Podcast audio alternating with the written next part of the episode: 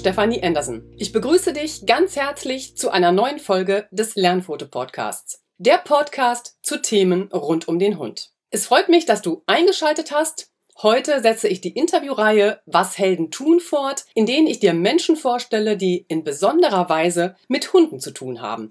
Und so begrüße ich zum heutigen Interview ganz herzlich Verena Helfrich. Sie führt den Online-Shop Schick und Scharf. Hallo Verena. Hallo. Ja, ich bin super glücklich, dich im Interview zu haben, denn wir besprechen heute ein Thema, ja, bei dem Hunde oft stigmatisiert werden. In dieser Folge spreche ich mit dir also über das Thema Maulkorb, was, was ihr euch auch so ein bisschen über schick und scharf auf die Fahne geschrieben habt. Doch bevor wir in das Thema einsteigen, möchte ich dich gerne vorstellen. Verena, du bist ausgebildete Hundetrainerin, Diplompädagogin und Coach mit eigener Hundeschule in Luxemburg. Du hast eine Ausbildung zur Dogwalkerin gemacht, sowie diverse Ausbildungen in den Bereichen systemischen Coachings und auch eine Ausbildung in pferdegestützten Coaching abgeschlossen. Du hältst Fachvorträge, du warst schon mit verschiedenen Beiträgen im Fernsehen zu sehen, du bist dazu noch Autorin mehrerer Fachartikel in Zeitungen und hast jetzt dein erstes Buch veröffentlicht. Herzlichen Glückwunsch an dieser Stelle dazu. Super toll. Da dreht es sich ähm, um das Thema Outdoor-Abenteuer mit Hund. Da geht es um Geländespiele, Geocaching, Krimi-Wanderung und viel mehr. Da sprechen wir sicherlich nachher noch ausführlich drüber. Und die ganzen Infos findet der Hörer natürlich auch verlinkt in den Show Notes, damit er dich findet und auch darauf zugreifen kann. Ja, Verena, wir sind jetzt hier in dem Interviewformat Was Helden tun und du bist eben auch ein Mensch, der sich für Hund und Halter stark macht. Du bist durch deine Fachgebiete als Hundetrainerin, Diplompädagogin und Coach, habe ich ja schon beschrieben, unglaublich breit und fundiert aufgestellt. Und deshalb passt das auch so gut in dieses Format, was Helden tun. Und der Hörer hat jetzt schon längst verstanden, du bist eine echte Heldin. Und damit sind wir auch schon bei meiner Eingangsfrage. Verena, du hast selber drei Hunde, den Dancer, Bo und Jack. Stell uns doch erstmal deine Vierbeiner vor und erzähl ein bisschen was darüber. Ja, also wir leben zusammen mit drei Hunden, also mein Mann und ich. Mein Mann betreibt ja den Job hauptsächlich. Ich unterstütze so ein bisschen, weil ich ja auch noch mit meiner Hundeschule so eingebunden bin. Und unsere Hunde sind halt der Dancer. Das ist eigentlich so der heimliche Gründer von Schick und Scharf, also dem Maulkorb-Shop, weil der halt sehr früh einen Maulkorb benötigt hat. Der wird jetzt zehn, der ist aber auch schon blind, hat auch schon ein Auge entfernt bekommen und der hat von Anfang an so anfallsartige Ausraster, wo er sich halt dann eben festbeißt. Also ob das jetzt Gegenstände sind, Hunde, Menschen, was auch immer. Deshalb hatten wir sehr früh die Not, einen gut passenden Maulkorb zu finden. Genau. Und ich hatte zwar vorher auch schon so ein bisschen mit dem Thema zu tun als Trainerin, aber natürlich noch nicht so als selbst Betroffene. Mhm. Und habe da erstmal so richtig gemerkt, wie schwierig das einfach war, einen passenden Maulkorb zu finden. Ja, also der Dancer ist bei uns der Hund im Haushalt, der ähm, regelmäßig Maulkorb trägt, tragen muss, zur Absicherung einfach. Ist halt, wie gesagt, ein Peterdale Terrier. Das ist so eine Rasse, die eigentlich für die Baujagd gezüchtet worden ist. Ja, und dann haben wir noch die beiden Greyhounds, Jack und Bo. Der Jack ist aus einer Beschlagnahmung, ähm, hier aus der Nähe von Trier. Der hat halt sein erstes Jahr nur in so einer Gitterbox gesessen, also beziehungsweise mhm. die Zeit beim Züchter. Also er ist vom Züchter da scheinbar muss gar nicht so schlecht gewesen sein, weil ähm, nachdem er dann verkauft worden ist, saß er halt ein Jahr lang dann in einer Box und hat halt natürlich auch so ein paar gesundheitliche Baustellen mit sich gebracht. Und dann haben wir noch den Jungspund, den Bo, der ist jetzt gerade elf Monate geworden, auch ein Greyhound.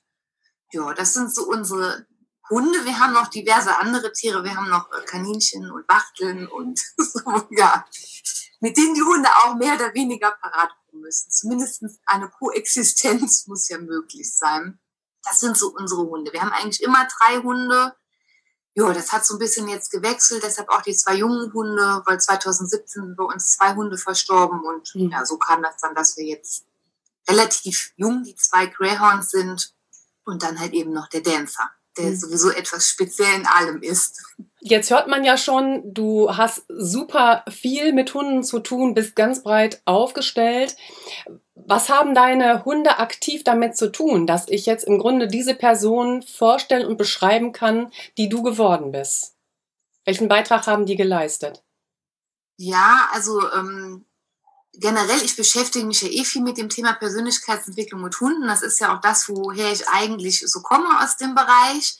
Und für mich persönlich haben meine Hunde immer ganz viel für meine Persönlichkeitsentwicklung gemacht. Der Dancer natürlich auf eine extra, e, etwas extremere Art und Weise, dadurch, dass man im Zusammenleben mit ihm so ein bisschen lernen musste, oder es war jedenfalls sinnvoll, das zu lernen, sich so ein bisschen auch abzugrenzen und ähm, Dinge auch nicht immer persönlich zu nehmen. Man muss dazu sagen, wir sprechen jetzt hier auch über einen Hund, der schon auch eine Störung hat. Das ist jetzt nicht ähm, der flippt mal so aus, wie andere Terrier ausflippen, sondern der ist halt nicht so ganz normal. Da ist auch neurologisch irgendwas nicht in Ordnung. Also damit so einen Umgang zu finden. Und das hat mir natürlich auch für meine Arbeit als Pädagogin mit Sicherheit auch ähm, viel gebracht, weil wie ich ähm, noch als Pädagogin gearbeitet habe, habe ich halt immer lange Jahre in der Kinder- und Jugendhilfe gearbeitet, wo man natürlich auch mit Aggressionen und grenzüberschreitendem, grenzverletzendem Verhalten häufig konfrontiert ist. Also ich habe zum Beispiel äh, die Gruppenleitung bei einem Kinderheim gehabt und später habe ich dann beim Jugendamt auch noch gearbeitet. Mhm. Also alles so Bereiche, wo man ähm, natürlich auch mit solchen Verhaltensweisen von Menschen jetzt ähm, konfrontiert ist.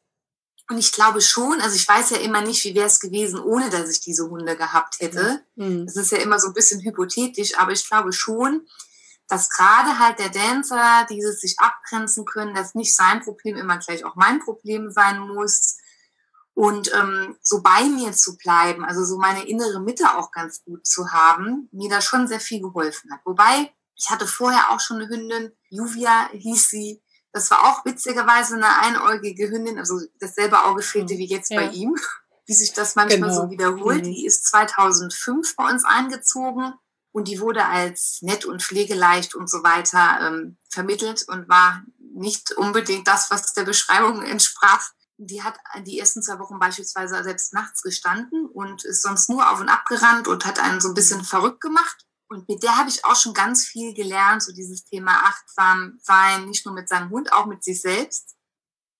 Weil wenn, das ist halt auch so ein bisschen meine Auffassung, dass wenn man sich nicht um sich selber auch gut kümmert, und für sich sorgt, dass man sich auch schlecht um andere kümmern kann, ob es jetzt Hunde sind oder andere Menschen sind.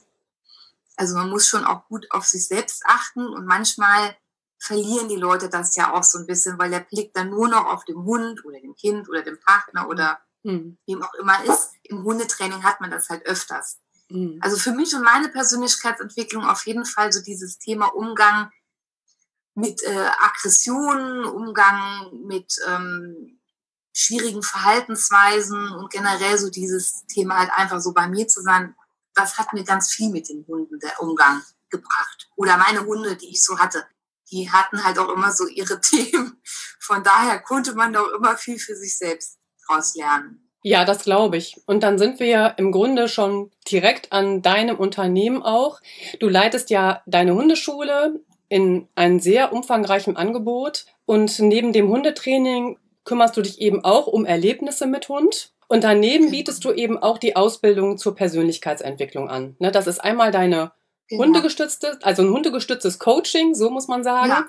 Also wirklich von Hunden lernen. Und daneben eine Ausbildung, die sich um Persönlichkeitsentwicklung mit Hund kümmert.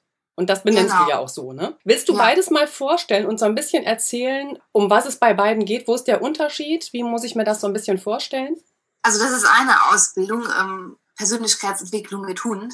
Ja. Heißt das genau hundegeschütztes Coaching. Und da geht es im Endeffekt so ein bisschen darum, dass man das Feedback, was einem der Hund gibt, halt für die eigene Persönlichkeitsentwicklung nutzt. Weil Hunde reagieren ja ziemlich direkt. Die spielen einem ja jetzt auch nicht unbedingt was vor. Also es gibt auch unter den Hunden welche, wo man sagen würde, okay, die spielen manchmal Sachen vor. Aber Hunde sind ja sehr gut darin, uns zu lesen, uns einzuschätzen, dadurch natürlich auch uns zu manipulieren, wenn man so will, aber jetzt nicht in einem, manipulieren hört sich immer so negativ an.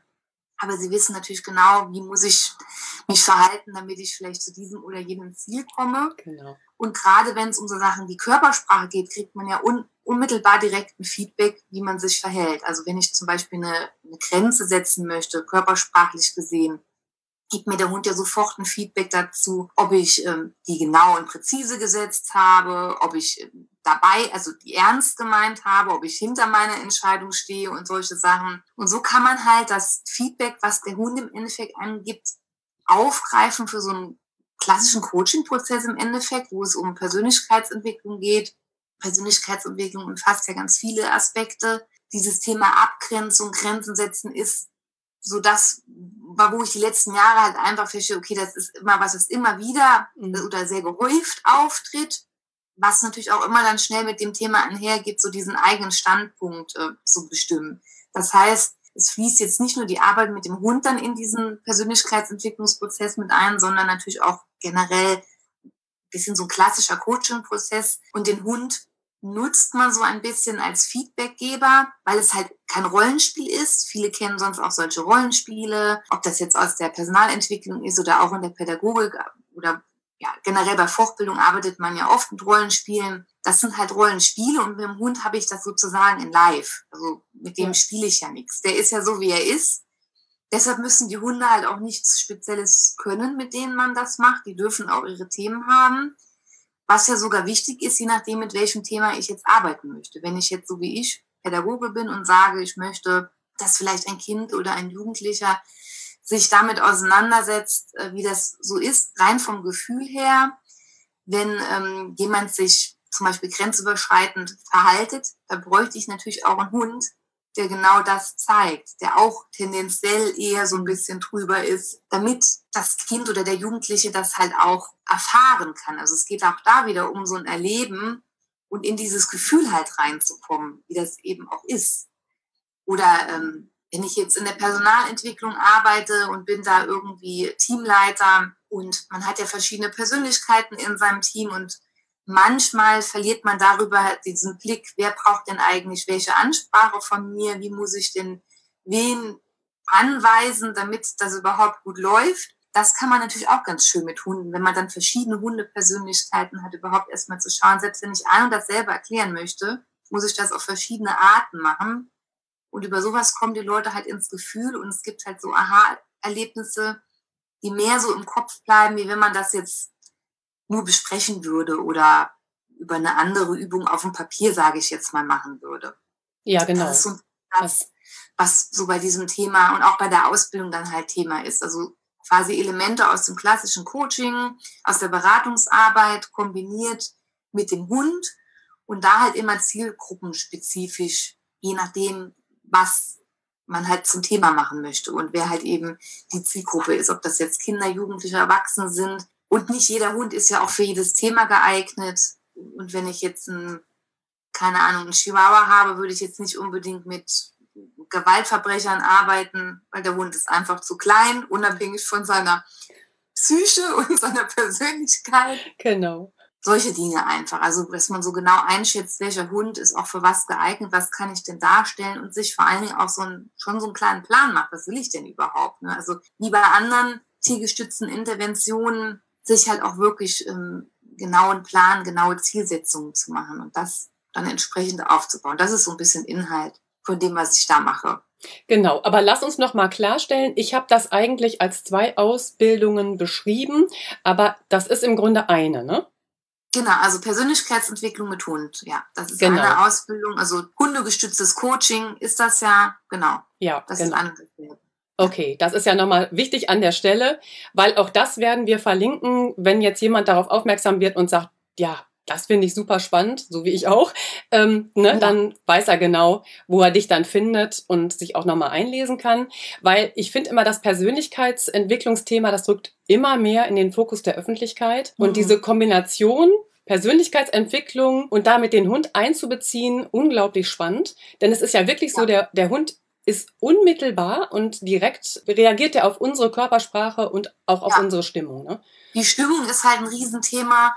Das äh, habe ich jetzt nicht nur bei der Persönlichkeitsentwicklung, wobei auch da greifen wir das auf. Auch gerade in der jetzigen Ausbildungsreihe ist das so, weil da ist zum Beispiel eine Teilnehmerin dabei, die ist selber ähm, Yoga- und Entspannungslehrerin. Ich mache ja zum Beispiel auch diese Achtsamkeitstour mit Hund. Da geht es ja auch darum, Achtsamkeitspraxis in Verbindung mit Hund.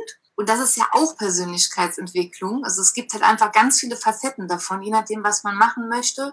Und da ist es zum Beispiel auch ganz spannend, da machen wir auf dem, das ist ja im Endeffekt ein Spaziergang, wo wir verschiedene Übungen mit Hund machen. Mhm.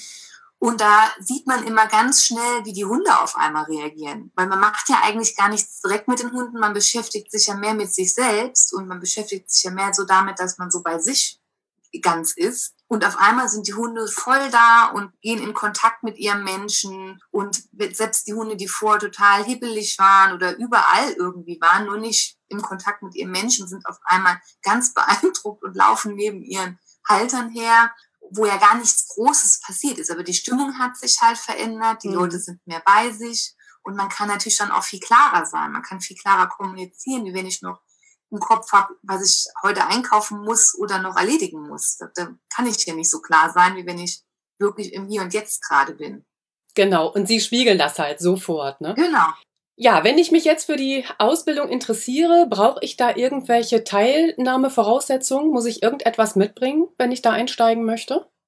Also ideal ist natürlich, wenn man eine Profession besitzt, äh, in der man das Ganze dann quasi praktisch anwenden möchte. Also es ist ideal, wenn man selber sagt, ich bin jetzt Pädagoge oder ich bin ähm, auch Mediziner oder ich bin Coach oder ich habe da halt irgendeine Ausbildung oder ich bin auch Ergotherapeut, also irgendeine therapeutische oder erzieherische, pädagogische Ausbildung ist natürlich auf jeden Fall von Vorteil, weil so ein bisschen fällt in der Praxis auch mit der eigenen Zielgruppe sollte man ja haben. Wenn man halt erst dann mhm. anfängt, überhaupt da Erfahrung zu sammeln, ist das schon schwierig. Ist nicht unmöglich, mhm. aber ist halt schon viel, viel schwerer genauso ähm, wie im Hundebereich so ein bisschen Erfahrung zu haben. Also man muss jetzt nicht unbedingt gleich eine ganze Trainerausbildung gemacht haben. Das hängt dann eher so ein bisschen damit zusammen, wie man als Person auch so ist, wie, man sich einlassen kann. Also man muss sich selber halt einlassen können auf Selbstreflexion. Also man muss genau. sehr offen sein, weil das setzt sich schon voraus, weil ich finde es immer so ein bisschen schade, bei vielen Berater- oder ähm, Coaching-Ausbildungen, dass ähm, das sozusagen vom Kunden, vom Klienten oder vom Patienten wird dann verlangt, der soll sehr offen sein. Da finde ich, da muss man selber auch schon eine Bereitschaft mitbringen, um sich selber gut zu reflektieren und so ein bisschen auch so ein gutes Bauchgefühl zu haben für manche mhm. Situationen und einen realistischen Blick, was kann ich und was kann auch mein Hund leisten. Weil gerade in dem Bereich tiergestützte Intervention, egal ob das jetzt um Persönlichkeitsentwicklung geht oder auch um ähm, tiergestützte Therapie, da werden die Hunde oft ganz schön, ähm, also wenn wir jetzt mal nur den Hund betrachten, ähm, ja, verheizt. Und da wird oft nicht so gut geguckt, wie oft, wie häufig setze ich da meinen Hund überhaupt ein, was kann ich meinem Hund zumuten. Das wird auch oft überschätzt, was man Hunden dann zumuten kann. Und äh, genauso muss ich den Blick auch für die Menschen haben, mit denen ich da arbeite. Deshalb ist halt so eine eine Ausbildung oder ein Studium in irgendeinem Bereich, in dem man da auch praktisch arbeiten möchte, ganz sinnvoll, aber nicht unbedingt zwangsläufig eine Bedingung. Da ähm, muss man dann gemeinsam schauen, was bringt derjenige mit, wo gibt es vielleicht noch Lücken und wie kann man die am besten füllen. Weil die Ausbildung, also wir, natürlich sprechen wir in der Ausbildung über Einschätzung von Hunden und so weiter. Und es geht ja auch erstmal um den eigenen Hund. Es geht ja jetzt nicht darum, dass ich jetzt noch 30 andere Hunde super einschätzen muss, weil in der Regel arbeitet man ja mit dem eigenen Hund.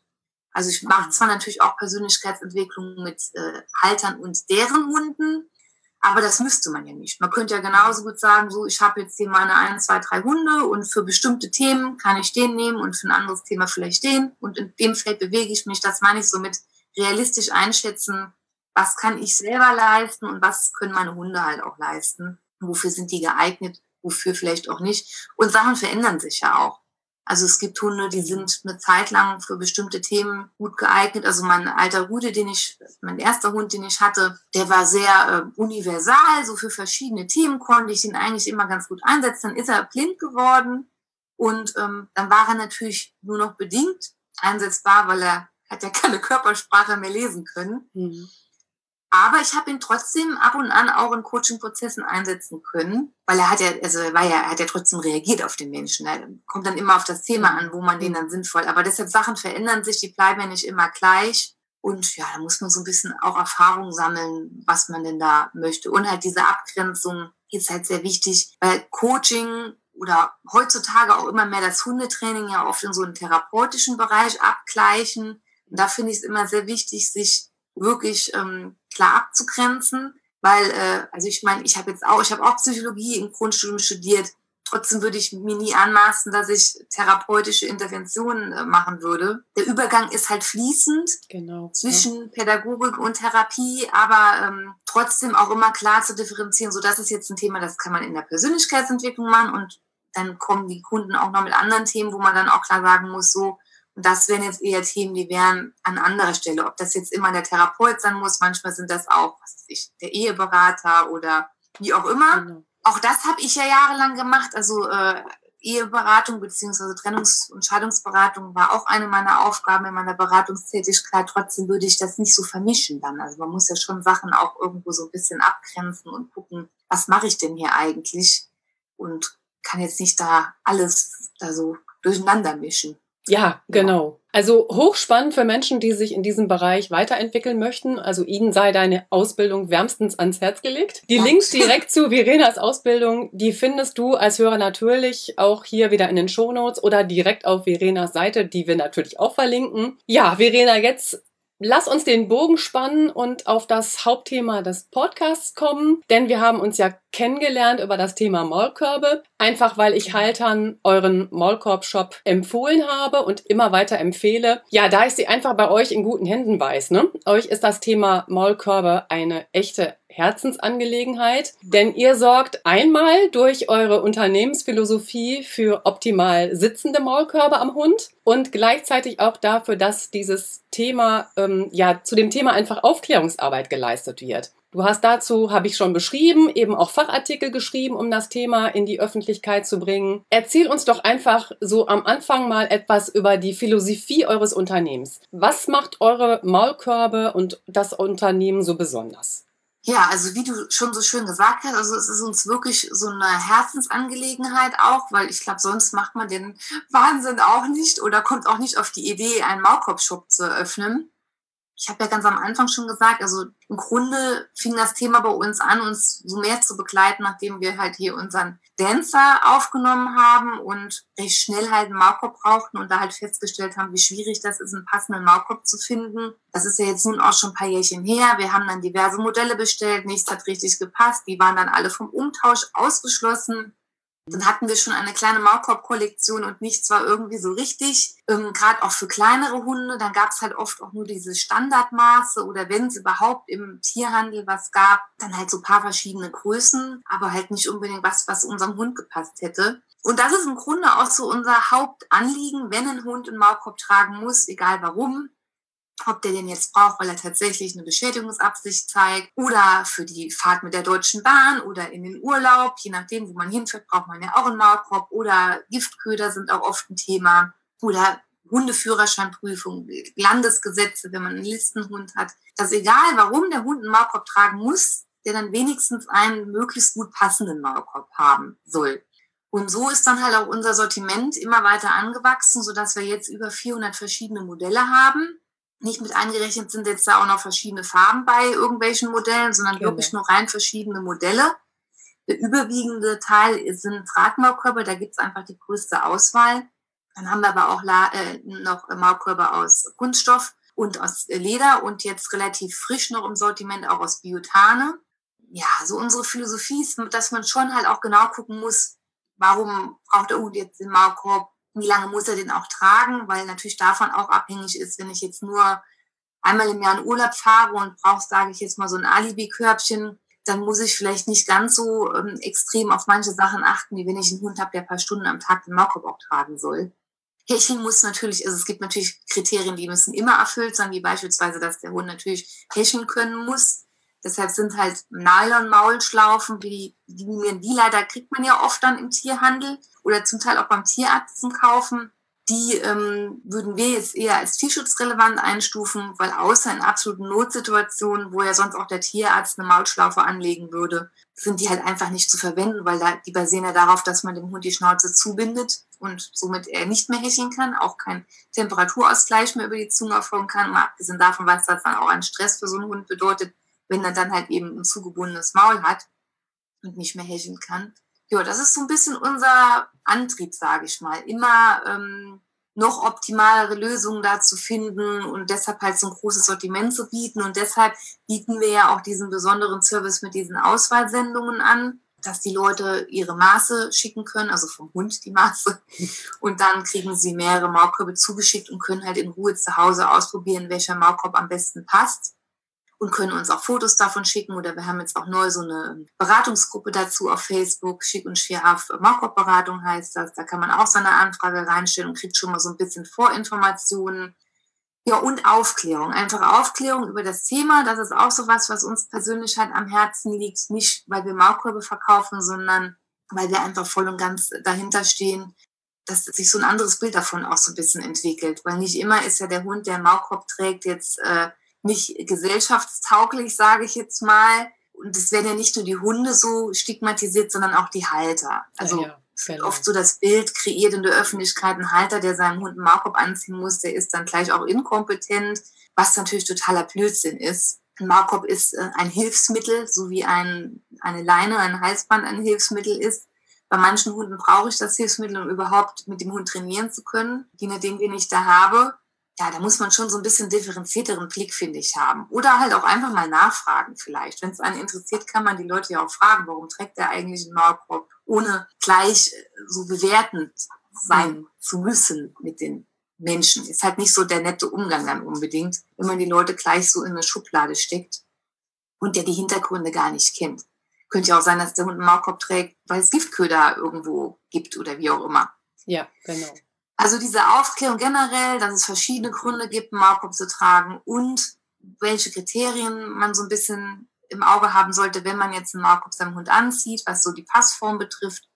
Das ist auch so ein Hauptanliegen so von uns. Also das merkt man auch, ne, wenn man euren Flyer in die Hände bekommt oder auch auf der Webseite nachschaut. Da ist ganz viel Sachverstand. Da wird ja auch ganz genau erklärt, ja, wie muss ich die Maße eigentlich finden? Was ist eigentlich wichtig? Aber man merkt einfach auch, es ist so ein Herzensprojekt. Es ist so viel. Herzblut auch eingeflossen. Ne? Also richtig ja. schön. Und wie du schon sagst, für den Halter, der eben nicht in eurer Nähe wohnt und dann müsste man ja immer Richtung Trier fahren, der hat einfach eine super Möglichkeit, sich zu informieren. Wie ist die Schnauze? Und der setzt sich mit euch in Kontakt und ihr trifft dann eine Auswahl. Aber er kann halt zu Hause auch nochmal probieren, ja, wie sind denn jetzt so die die Begebenheiten am Hund, wenn ich ihn da habe. Das mhm. ist einfach spitze. Das muss ich wirklich sagen. Dankeschön. Ja, ja, ja, kann man nur so sagen. Es ist wirklich, also für den Hund A, eine super Erleichterung. Ne? Er bekommt nicht aus dem nächsten Discounter einen übergestülpt und damit ist ja super viel verbunden, da kommen wir auch gleich nochmal drauf, sondern mhm. ähm, der Halter hat einfach auch eine kompetente Anlaufstelle. Das ist wirklich schön. Ja, ja das ja. ist auch wirklich wichtig und auch wenn es natürlich verschiedene Meinungen dann gibt, natürlich, es gibt ja auch, äh, die Geschmäcker sind verschieden. Es gibt Trainer, die bevorzugen dann in ihrer Hundeschule einen bestimmten Markov-Typ oder einen bestimmten Hersteller oder ähm, ja, je nach Trainingsphilosophie, Trainingsrichtung ähm, wird dann da auch gestritten, über wie viel Zentimeter Luft jetzt da nach unten sein soll oder auch eben nicht. Da gibt es ja viele Sachen, über die kann man diskutieren, worüber man halt dann nicht diskutieren kann, sind so Sachen wie, dass natürlich das Hecheln möglich sein muss, dass der Markov keine Schmerzen verursachen sollte und so weiter. Also es gibt ja Sachen, da kann man verschiedene Meinungen haben und andere, wo man dann schon sagen muss, naja, also wenn der Hund nicht hecheln kann, geht es halt eher wieder in den Bereich tierschutzrelevant. Genau. Und darüber braucht man dann deshalb nicht mehr zu diskutieren. Hoffe ich zumindest, dass sich das irgendwann mal durchsetzt, dass man darüber nicht diskutieren muss. Genau. Also Thema Maulkorb ist super komplex, weil da halt so viel einfließt. Lass uns doch jetzt nochmal bei den Gründen für einen Maulkorb nochmal ansetzen. Muss ich wirklich ja. äh, da einen großen Bogen um jeden Hund machen, der einen Maulkorb trägt? Das, äh, also ich meine, wenn er einen Maulkorb trägt, könnte man ja erstmal sagen, naja, dann kann er ja zumindest schon mal nicht beißen. Genau. Zumindest dann, wenn es der richtige Maulkorb ist, nicht. Mhm.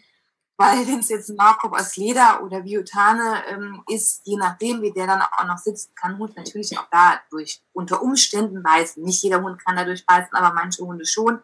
Es gibt aber auch Hunde, die können sogar mit einem Drahtmaulkorb versuchen, die sich Körperteile beispielsweise eines anderen Hundes reinzuziehen. Also das sind ja wieder immer so äh, Extrembeispiele. Also generell könnte man sagen, naja, erstmal, wenn der Hund einen Maulkorb anhat, dann äh, kann ja schon mal wesentlich weniger passieren, wie ohne Maulkorb. Also mit Maulkorb kann weniger passieren wie ohne Maulkorb. Ja, und die Gründe sind halt einfach wahnsinnig vielseitig, warum ein Hund Maulkorb trägt. Und das Thema ist halt emotional dann auch gleich oft so hochgekocht, sobald es irgendwie um das Thema Maulkörbe geht. Dann gibt es auf der einen Seite die Leute, die ähm, das total verpönen, dem Hund einen Maulkorb anzuziehen, die auch sagen, ja, ich habe sowas noch nie gebraucht, ich hatte seit 20 Jahren Hunde, meine Hunde sind immer nett, mein Hund würde sowas niemals tun, mein Hund würde niemals beißen wo man erst mal sagen muss, wir sprechen immer noch über Tiere und äh, wie kann man dann so eine Aussage treffen? Ich könnte ja auch nicht über irgendeinen anderen Menschen sagen, so der würde nie jemanden schlagen. Also ich kann sagen, ich vermute, dass er das niemals machen würde, aber dass er das niemals tun wird, das kann ich ja schlecht äh, behaupten.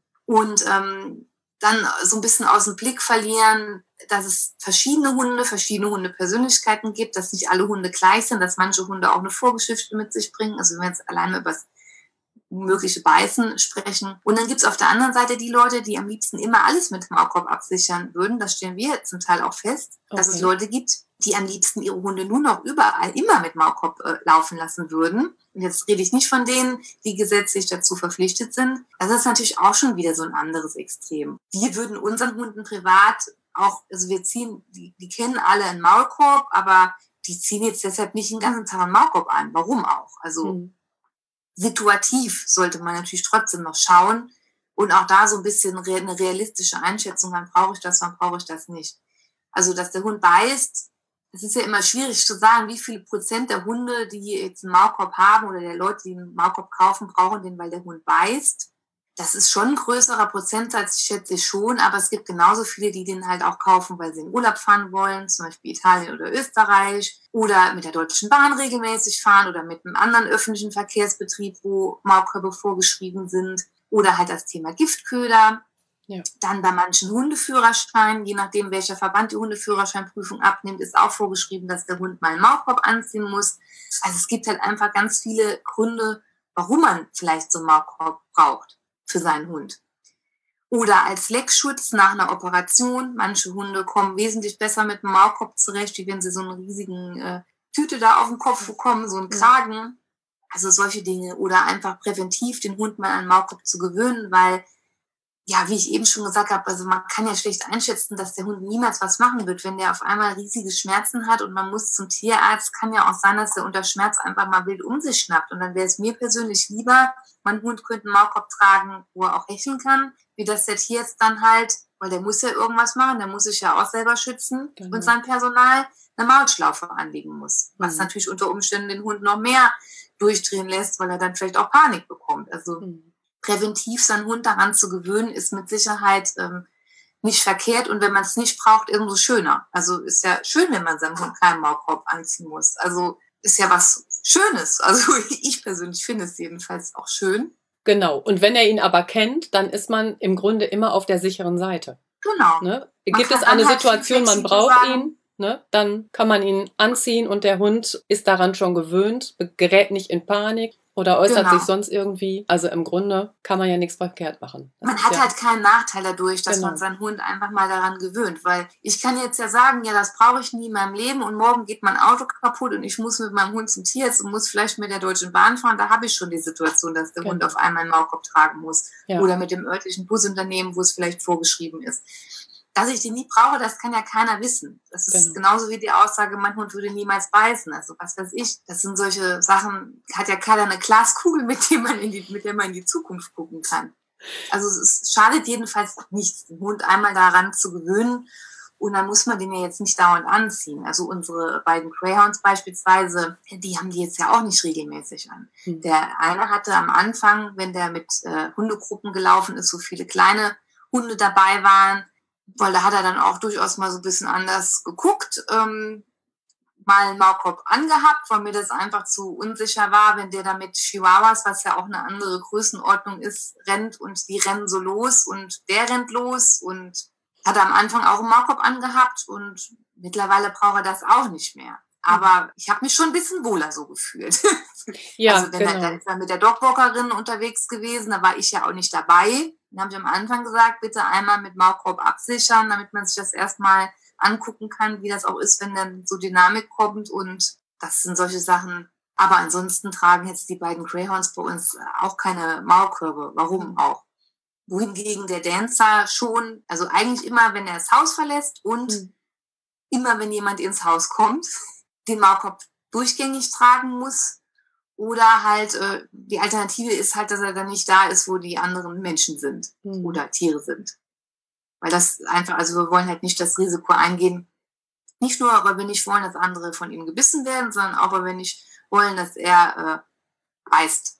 Also für ihn ist es auch nicht schön zu beißen, ihm macht das keinen Spaß. Mhm, genau. Er macht das dann, weil er halt durchdreht und ja. äh, man muss ihn ja nicht in diese Situation bringen. Und mit Markop ist er wesentlich entspannter und kann halt überall dann dabei sein. Wenn Besuch mhm. kommt, kann er mittendrin sein und muss nicht irgendwo ähm, separiert werden. Also er trägt regelmäßig Markop, die anderen nicht. Genau, dann hast du praktisch aber auch schon ja die positiven Aspekte des Maulkorbs beschrieben. Ne? Dass ja. der Hund eben gar nicht in diese Stresssituation gerät, um sich verteidigen zu müssen oder in welchem Status er dann auch immer ist. Und ja. dem Halter gibt es halt auch Sicherheit, weil er einfach weiß, mein Hund ist entsprechend abgesichert. Klar, also es gibt ja viele Situationen, also ich habe das auch oft im Hundetraining, gerade wenn es um das Thema umgelenkte Aggression geht, also sprich, ich möchte meinen Hund vielleicht korrigieren, weil der pöbelt vielleicht an der Leine und ich möchte dem mhm. sagen, lass das bitte mal. Und der Hund kommt dann vielleicht rum und möchte dann stattdessen, statt dass er den anderen beißt, nach mir beißen. Zum Beispiel. Wenn sowas beispielsweise passiert, dann sind die Leute ja schon sehr gehemmt. Mhm. Na, absolut nachvollziehbar. Ne, Gerade dann auch beim eigenen Hund. Das ist auch für die Leute sehr schockig zu mhm. erleben, dass tatsächlich auch der eigene Hund doch auch mal beißen könnte und dann auch noch sie. Und da ist so ein Markup natürlich oft überhaupt, um so ein Training ermöglichen zu können, weil sonst sind die Leute so ähm, eingeschränkt in ihrer Handlungsfähigkeit mhm. und trauen sich vielleicht auch gar nicht mehr so normalen Umgang mit dem Hund zu haben oder fangen an und meiden alle Situationen, wo es schwierig werden könnte, was natürlich dann auch perspektivisch schwierig so fürs Zusammenleben ist, wenn man nur noch nachts um drei spazieren geht, damit man keinen trifft und morgens aber seinen normalen Arbeitsalltag hat. Das ist auf Dauer dann schon so ein bisschen schwierig. Und dann ist natürlich so ein Maulkorb eine Möglichkeit, Situationen zu trainieren. Oder wenn ich jetzt einen Hund übernehme aus dem Tierschutz, kann ja auch sein, ich weiß vielleicht ihn auch nicht einzuschätzen, auch nicht mit anderen Hunden. Auch da könnte ich sagen, ich kann ja, wenn ich da die Annahme habe, es könnte schwierig sein, zumindest mehr, um mir das mal anzuschauen, auch mal mit dem Maulkorb das abzusichern, mhm. um zu gucken, wie verhält er sich und äh, solche Sachen. Also im Training ist es für mich schon ist jetzt nicht so, als ob ich ständig Maulkörbe bräuchte im Training. Ich habe jetzt nicht ständig im Training Hunde, die ähm, auch ihre Menschen beißen würden, aber die habe ich schon auch im Training. Ja. Und bei denen ist natürlich schon wichtig, damit die Halter sich auch wieder sicherer fühlen und auch was zutrauen. Weil mhm. sonst natürlich so diese Angst schon ein großes Hemmnis ist im Training. Oder sprechen wir von den ganzen Tierheimhunden, die schon mal, äh, also von vielen Tierheimhunden, die gebissen haben irgendwo, die deshalb vielleicht im Tierheim sitzen, ja, wer will denn mit denen trainieren, wenn man die nicht auch erstmal absichern kann? Also ich meine, da müsste man ja viele Freiwillige finden, die sich eventuell auch beißen lassen würden. Das ist ja ähm, schon so ein bisschen weit hergegriffen. Also deshalb, Markup ist für mich schon auch ein wichtiges Hilfsmittel und nicht nur in Bezug auf Aggression, manchmal auch wenn man solche Themen hat, wie der Hund nimmt draußen ständig alles auf und man ist nur noch damit beschäftigt, hinter dem Hund herzurennen und dies und das und jenes zu verbieten und irgendwie bleibt die Kommunikation und irgendwas zusammen zu machen voll auf der Strecke, weil der Hund sich auch gar nicht mehr darauf einlassen kann, was mit seinem Menschen zu machen. Auch da kann so Maulkorb manchmal punktuell, es ist eine situative ja. Sache dann, dazu helfen, überhaupt nochmal ähm, Themen anders zu besprechen mit dem Hund und überhaupt nochmal in Kontakt miteinander zu kommen. Also es ist nicht immer das Thema Aggression, es gibt auch andere, wo mhm. so ein Maulkorb durchaus mal. In der Regel ist es ja punktuell. Also bei den meisten zumindestens, also beim, bei den Kunden, die so bei mir sind oder auch vielen Kunden, die wir bei Schick und Scharf haben, ist es ja jetzt nicht so, dass der Hund dann permanent überall Maulkorb tragen muss oder soll. Manchmal ist es auch übergangsweise, wenn es jetzt im Training ist. Training, ich meine, das ist ja auch logisch. Wenn ich im Training immer bräuchte, dann wäre ja mein Training auch jetzt nicht so besonders ähm, genau. effektiv. Das heißt, ähm, in der Regel ist es ja schon so, dass man sich weiterentwickeln kann mit dem Hund und dann den Maulkorb nicht mehr oder nur noch in bestimmten Situationen braucht. Genau. Kommt natürlich immer auf den Hund an, ähm, wie viel Entwicklung da halt auch möglich ist und wie viel halt auch eben nicht. Aber ähm, man als Mensch kann natürlich ganz anders damit umgehen, dann mit vielen verschiedenen Themen. Oder Giftköder, ja, wie gesagt, genau. ist ja auch so ein großes Thema. Ja. Ähm, wenn man weiß, dass irgendwo in der Region, wo man lebt, Giftköder liegen, selbst an der kurzen Leine, wenn der Hund da irgendwo im Gras schnüffelt, hat er natürlich auch schnell mal was verschluckt unter Umständen. Da ist so ein Maulkorb schon eine Sicherheit. Absolut, gerade bei diesen Staubsaugerhunden. Ne?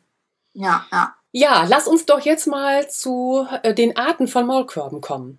Und vielleicht, wenn du die Arten beschreibst, kannst du auch immer schon gleich so die Vor- und Nachteile des jeweiligen ja. Maulkorbs ein bisschen beschreiben. Also, ähm, wir haben ja jetzt auch so einen neuen Flyer gemacht, da sind die auch alle vorgestellt, den findet man auch bei uns auf der Homepage übrigens, dass man so einen kleinen Überblick hat. Ich muss jetzt mal gerade hier um mich herum gucken. Also es gibt Maulkörbe aus Leder, da habe ich jetzt gerade keinen, den ich hier zeigen ähm, kann die sind halt zur Bissprävention nur bedingt geeignet, weil, wie ich ganz am Anfang schon gesagt habe, manche Hunde natürlich dadurch, dass das flexibel ist, ich habe hier einen Biotane-Maulkorb, mit dem kann ich jetzt auch zeigen. Das Material, also Biotan ist sogar noch starrer wie jetzt ein Ledermaulkorb, aber wenn jetzt hier eine kleinere Schnauze drin wäre im Maulkorb, wenn vorausgesetzt Platz, den wir ja haben wollen, wenn der Hund hecheln kann, könnte der Hund natürlich auch hier irgendwo so reingreifen was mit dem Metallmaulkorb halt nicht der Fall ist. Und mit dem Ledermaulkorb geht es noch besser wie mit dem Biotane-Maulkorb. Es hängt natürlich auch davon ab, wie eng sind hier diese Streben und so weiter und so fort. Aber wenn der Hund wirklich massiv bissig ist, würde ich keinen Leder- oder Biotane-Maulkorb empfehlen. Wobei man dazu auch sagen muss, viele Leute sagen dann, mein Hund, der beißt oder der hat den anderen Hund schwer gebissen oder einen anderen Mensch schwer gebissen. Dann frage ich immer, ja, äh, musste derjenige ins Krankenhaus, in die Klinik, Tierklinik, wie auch immer. Mhm. Und dann nein, so schlimm war es nicht, der hatte nichts. Mhm. Also man muss natürlich auch immer gucken, was meinen die Leute jetzt mit der Beiß. Also wenn mhm. ich von Beißen spreche, dann rede ich schon von Beißen mit Verletzungen.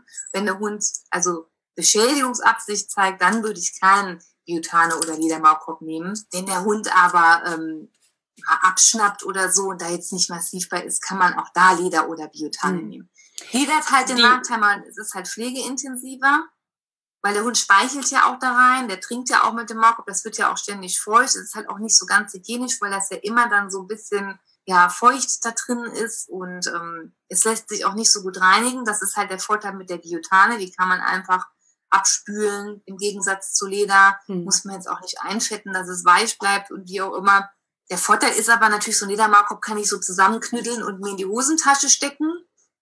Der ist einfach weich, ne? Weg. Genau. Ja, der ist halt sehr flexibel, das Material. Für die Podcast-Hörer, die jetzt das Bild des Maulkorbs nicht vor Augen haben. Ich muss mir das so vorstellen, also der Korb, der eigentliche Maulkorb, der ist halt geflochten. Ne? Entweder eben in diesen Lederriemen oder wie du schon sagst, in diesem neuen Material Biotane. Biotane, genau. genau. Was viele ja auch kennen von den Biotane-Leinen. Ja, ganz genau. Aus dem Material gibt es halt auch die Maulkörbe ja, ein Gewicht ist auch manchmal noch ein Thema. Zumindest verfolgen wir das so in vielen äh, oder in manchen Facebook-Gruppen ist das Gewicht des Maulkorbs auch immer ein Thema. Da muss man sagen, dass Biotane natürlich schon, also auch Leder, je nachdem, wie der gebaut ist, die sind dann oft vernietet, diese Stücke miteinander. Das ist ja wie so ein Netz, wenn man so will. Ja. Und natürlich ähm, wiegen Nieten auch etwas und je nachdem, wie groß der Maulkorb ist, kann der, also gerade auch Biotane ist jetzt nicht so das allerleichteste Material, also es gibt Drahtmaulkörbe, die leichter sind wie manche Biotane-Maulkörbe. Also das Gewicht ist da manchmal so ein Thema, wobei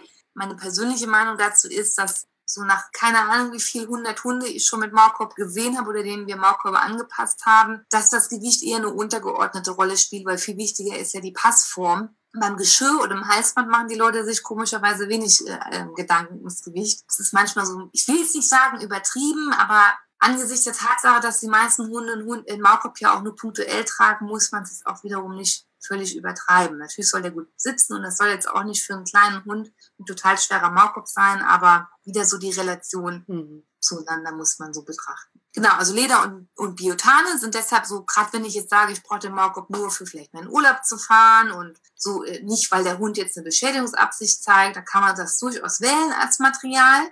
Da ist Leder natürlich noch mal günstiger wie Biotane. Biotane-Maulkörbe sind jetzt nicht unbedingt günstige Maulkörbe. Also es gibt viele Drahtmaulkörbe oder Kunststoff und ähm, auch Ledermaulkörbe sind günstig. Also Biotane-Maulkörbe gehören schon zu, zu den teuersten Maulkörben, die man sich kaufen kann. Auf der das anderen Seite, wenn man einen ausgewachsenen Hund hat, ist ja jetzt auch ein Maulkorb nichts, was man anständig neu kauft.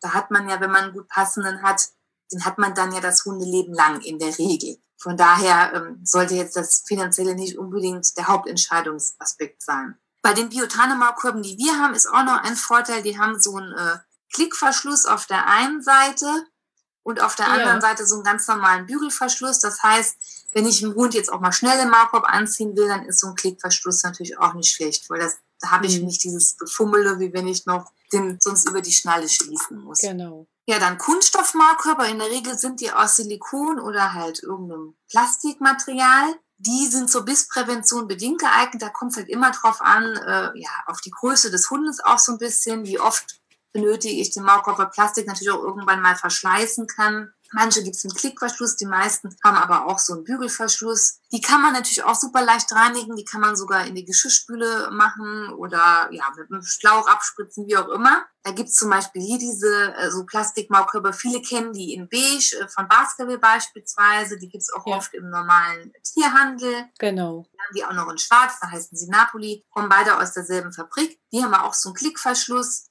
die sind aber halt so, das sind halt so Standards, Maulkörbe, sage ich mal, die passen vielleicht manchen schmalen Schäferhundtypen oder auch manchen Australian Shepherds vielleicht ganz gut und auch manchen kleineren Rassen. Aber sobald ich jetzt einen Hund habe, der zum Beispiel ähm, eine breite, kürzere Schnauze hat, dann fallen diese Plastikmodelle fast raus, weil es gibt nur ganz wenige Auswahlmöglichkeiten mhm. dann in dem Bereich. Also Kunststoff, was ich bin ja ein großer Fan von Windhundmalkörben. Die gibt's in verschiedener Vari Variante.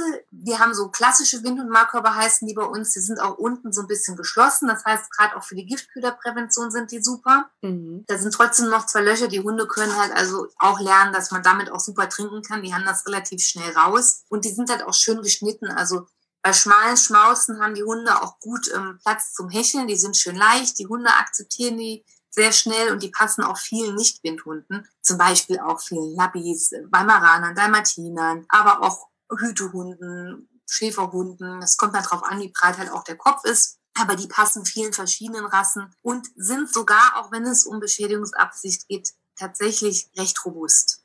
Also ist alles nicht unzerstörbar, aber die sind schon Klar. sehr robust. Mhm. Wie gesagt, Kunststoff kann man halt super pflegen, ist auch sehr leicht. Ja, und die größte Auswahl gibt es halt bei Metallmaukörben. Die gibt es mittlerweile zum Teil auch ummantelt. Das heißt, sie sehen da nicht ähm, silber aus, also verzinkt sind die silbern, mhm. sondern die gibt es zum Beispiel auch, wir haben die in schwarz ummantelt zum Beispiel. Es gibt aber auch mittlerweile ähm, Anbieter im Internet, zum Beispiel Leinenschaft heißt einer, der ähm, auch die normalen verzinkten Maulkörbe pulverbeschichtet. Das heißt, wenn man sagt, ach, ich hätte ganz gerne Pink, kann man auch das machen. Mhm. Oder manche Leute basteln sich dann auch ähm, statt der, der Lederriemen zum Schließen Biotane-Riemen dran im Bund oder wie auch immer. Da sind ja der Kreativität auch keine Grenzen gesetzt. Bei den Drahtmaulkorben gibt's halt die allergrößte Auswahl. Das heißt, da gibt's halt auch für brachycephale Hunderassen, also kurzköpfige, kurzschnäuzige Hunderassen, wie Boxer ähm, und English Bulldog und Co. noch eine ganz gute Auswahl an kürzeren Maulkörben. Wobei man da auch gleich sagen muss, wenn der Hund keine Schnauze kann ich ja, also er hat ja noch eine Schnauze, aber wenn das so flach runtergeht, das Gesicht und die Schnauze nicht richtig abgesetzt ist oder ich da vielleicht nur noch einen Zentimeter an Schnauzenlänge habe, da kann ja ein Maulkorb nicht vernünftig sitzen, weil ich brauche ja eine Auflagefläche, wenn man so genau. will. Da kommen dann nur noch sogenannte Kopfmaulkörbe. Das sind Maulkörbe, die man komplett über den Kopf zieht, die werden mhm. am Halsband festgemacht. Da gibt's halt nur noch diese Option. Genau, also die Markkörper aus Metall, die sind halt schon für Bissprävention, wenn es um wirkliche Beschädigungsabsicht ähm, geht, zu empfehlen, wobei man auch da gucken muss, es gibt auch noch so ganz leichte Drahtmaulkörbe, die ähm, lassen sich natürlich auch dann, also auch die anderen lassen sich verbiegen, aber die lassen sich relativ leicht verbiegen, so leichte Drahtmaulkörbe. Da haben wir zum Beispiel von der Firma Glatt welche.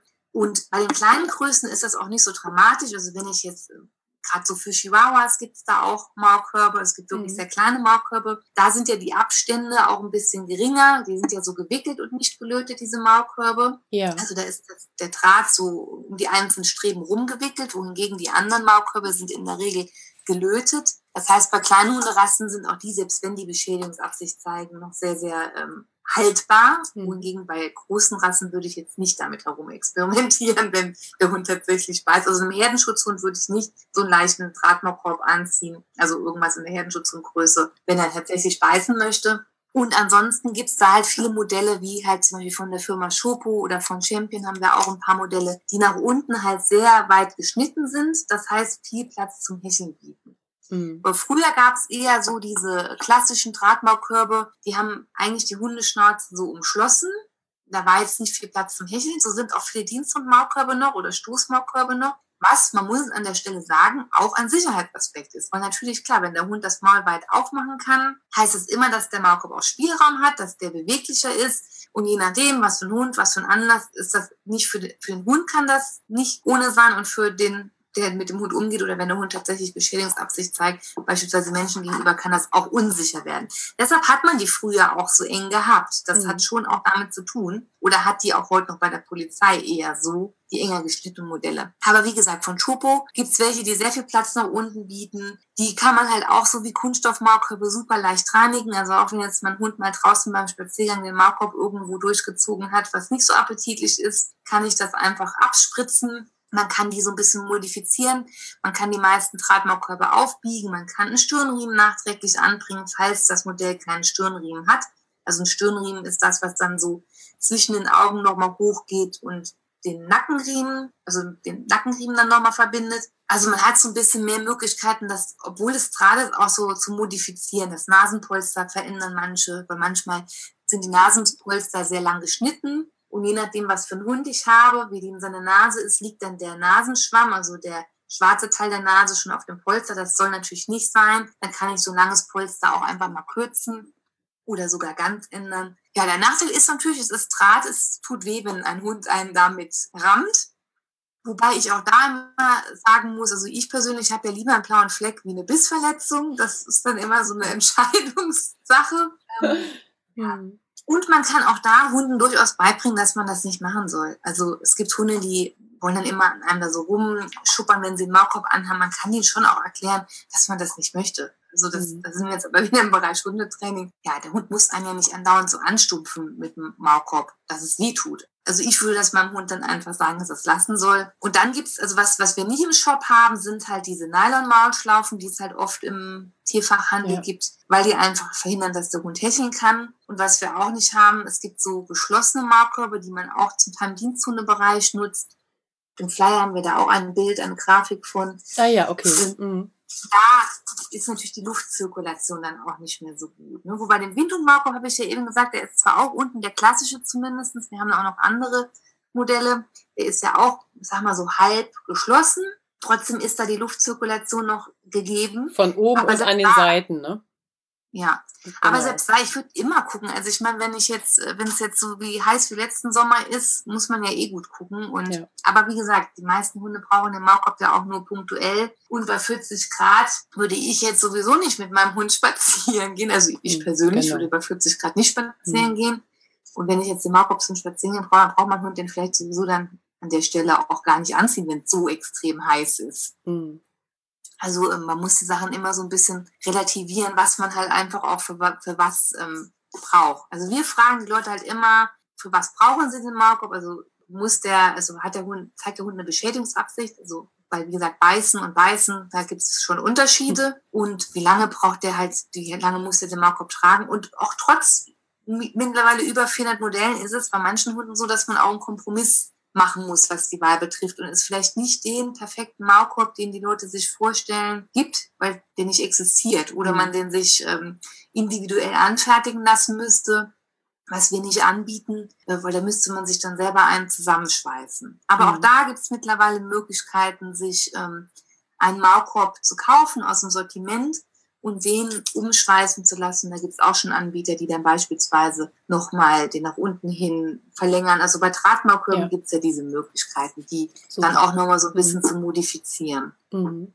Dann gibt es bei Plastikmaulkörben auch noch die, vielleicht die sind auch noch sehr bekannt, ähm, von Basketball auch diese Ultramuscles, gibt es mittlerweile auch von anderen Herstellern. Ich glaube, von Trixie gibt es einen, ich weiß jetzt aber nicht, wie der heißt. Die haben halt relativ große Löcher auch an den Seiten die ähm, sitzen erstens meistens am Hund nicht so besonders gut, weil die, eine, die haben halt so eine Form, dass sie vielen Hunden halbwegs passen, aber sitzen oft dann wiederum nicht so richtig gut. Und die haben halt sehr große Abstände, was sie halt dann nicht so sicher macht, wenn es tatsächlich um Beißen geht. Es muss ja auch noch nicht mal mehr Menschen beißen sein. Das kann ja auch sein. Äh, also ich hatte zum Beispiel einen Hund jetzt im Training, gut, der beißt auch Menschen, aber der, der ähm, beißt sich halt auch in äh, Gegenständen fest. Und der hat sich einfach, die hatten am Anfang auch so einen Ultramuscle, der hat sich quasi in den Maulkorb verbissen, also den Maulkorb auch festgehalten. Also das mhm. ist dann auch irgendwie nicht Sinn und Zweck der ganzen Geschichte ja, da muss man einfach so ein bisschen gucken. Manches ist da auch Geschmackssache. Viele Leute fühlen sich auch mit einem Kunststoffmaulkorb erstmal irgendwie so ein bisschen besser wie mit einem Drahtmaulkorb, weil ja diese Hemmschwelle halt schon bei vielen Leuten doch noch da ist, so dem Hund einen Maulkorb anzuziehen. Nicht nur an sich. Also oft sind die schon so weit und wissen, okay, für meinen Hund ist das okay oder für mich ist das auch okay, aber so diese, dieser Auftritt in der Öffentlichkeit und was die Leute darüber denken oder sagen, da ist oft die Hemmschwelle bei einem Kunststoffmaulkorb oder einem Maulkorb halt, der eh ein bisschen bunt ist, ein bisschen lustiger aussieht, ähm, irgendwie geringer. Also man kann ja auch so einen Drahtmaulkorb noch aufpimpen und den, ähm, ähm, da haben wir auch in unserer Gruppe, in unserer Facebook-Gruppe ein paar Bilder. Also man muss den jetzt nicht gleich pulver beschichten, man kann den auch mit so buntem Klebeband ein bisschen bunter machen und so. Also wie gesagt, da kann man ja kreativ sein und warum auch nicht, dem Hund stört's ja nicht. Also ich glaube, dem Hund ist es egal, ob da jetzt ein paar Metallstreben blau sind oder ob das jetzt verzinkt ist. Also ich glaube nicht, dass ein Hund sich da mit so sehr beschäftigt, wie wir das tun. Von daher genau. Kann man das ja machen, wie man möchte. An dieser Stelle geht der erste Teil meines Interviews mit Verena vom Online-Shop Schick und Scharf, unsere Expertin für Maulkörbe, zu Ende. Wenn du nun hören möchtest, wie ein Maulkorb richtig angepasst werden sollte und worauf bei der Anpassung zu achten ist, dann höre gern in den zweiten Teil des Interviews hinein. Hier bespreche ich mit Verena auch, welche Maße ein Maulkorb eigentlich haben sollte und wie du deinen Hund richtig an den Maulkorb gewöhnst. Natürlich geht es wie versprochen auch um Verenas Buch Outdoor-Abenteuer mit Hund. Ich spreche mit ihr über Geocaching, Krimi-Wanderungen, was du fürs Stand-up-Paddling benötigst und wie du all das umsetzt. Außerdem beleuchten wir, was gemeinsam bestandene Abenteuer für die Bindung und persönliche Weiterentwicklung des Hundes bringen. Wenn dir diese Folge bis hierher gefallen hat, ist die Podcast-App von Apple oder Spotify die beste Anlaufstelle, diesen Podcast bekannt zu machen. Hinterlasse mir gerne eine 5-Sterne-Bewertung und einige persönliche Worte. Ja, ich freue mich über jede einzelne. Gleichzeitig interessieren mich natürlich auch deine Erlebnisse zu dem Thema Maulkorb, das unterschätzte Hilfsmittel. Welche Erfahrungen hast du schon gemacht? Was hast du schon mit deinem Hund damit erlebt? Dazu schreibe mir gerne eine Mail direkt an lernpfote.web.de. Ich freue mich riesig von dir zu hören und dann hören wir uns gleich im zweiten Teil zum Thema Maulkorb, das unterschätzte Hilfsmittel wieder. Bis gleich, deine Stefanie.